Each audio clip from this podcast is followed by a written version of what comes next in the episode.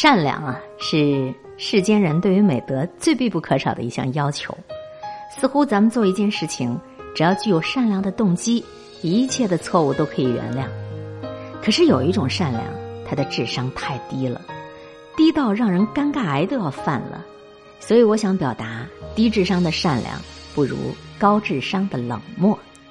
亲爱的，你好吗？非常的欢迎您又来听今天的阅读分享，我是海林。一切刚刚好，不管今天的城市表情如何，有我在这儿对你微笑广播。咱们不熬鸡汤，也不卖砒霜，只是和你在真情庄园里聊聊愿望。欢迎向我们的节目推荐分享好文章。节目的联络方式：QQ 号四零九九七一九七四。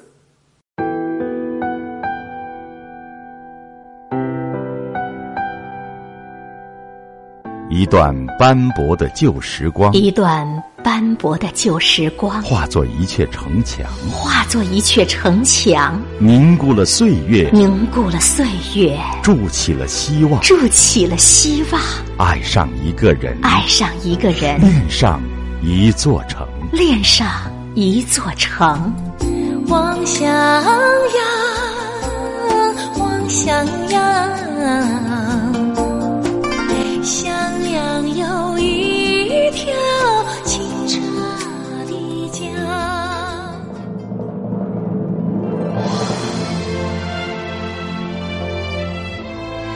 色匆匆的每个人，来来往往的每辆车，描述着这座城市的表情。城市表情。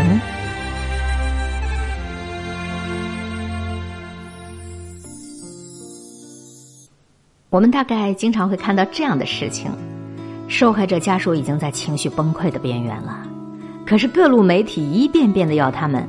复述亲人的悲惨经历，家属最后都不堪其扰，闭门谢绝一切采访了。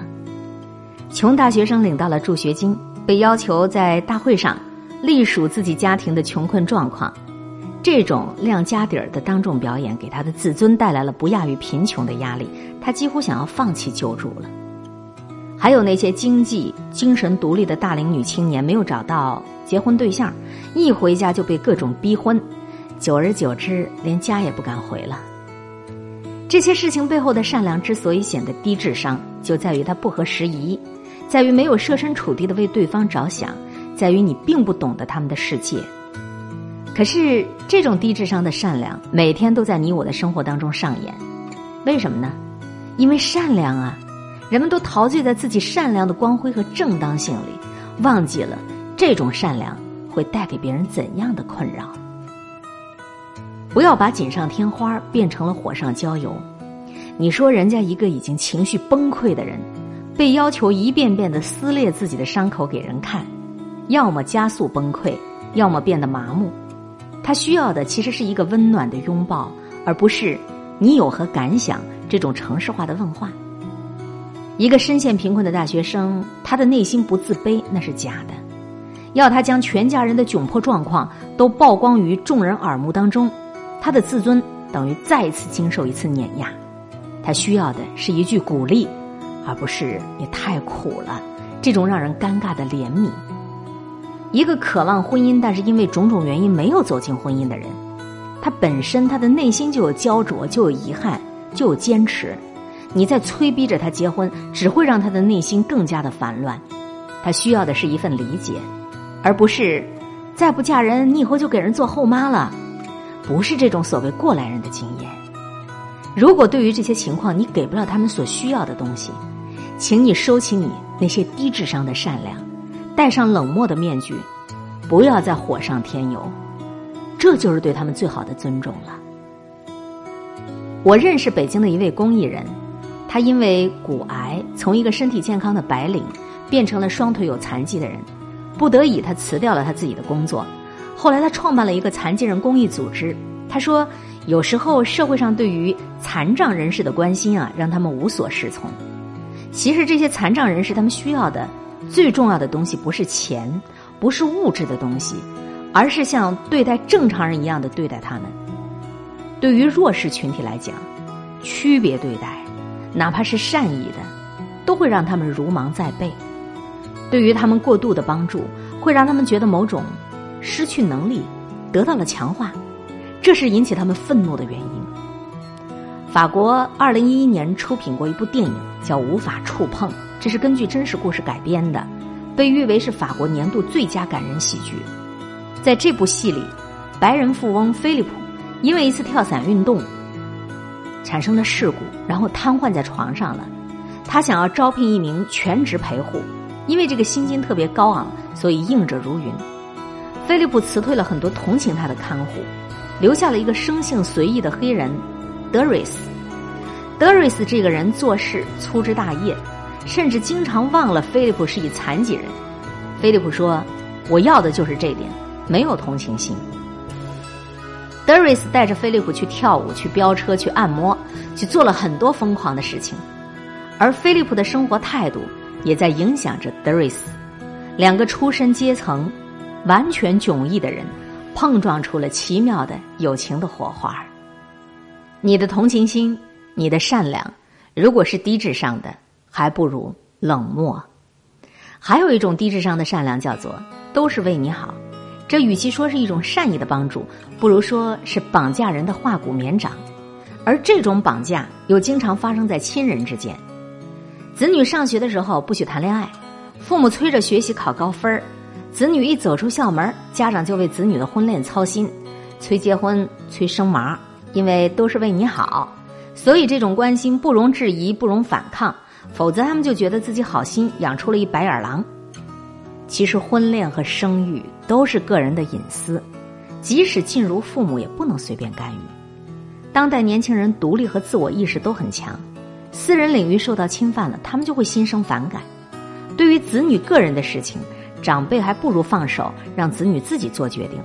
作为成年人，后者也应该为自己的选择去承担责任。亲人之间就像刺猬一样相互取暖，彼此距离太远，大家都会受冷；但是如果距离太近，大家身上的刺都会扎到对方，引起相互的怨愤。所以，亲人也不需要亲密无间，彼此留一点空间。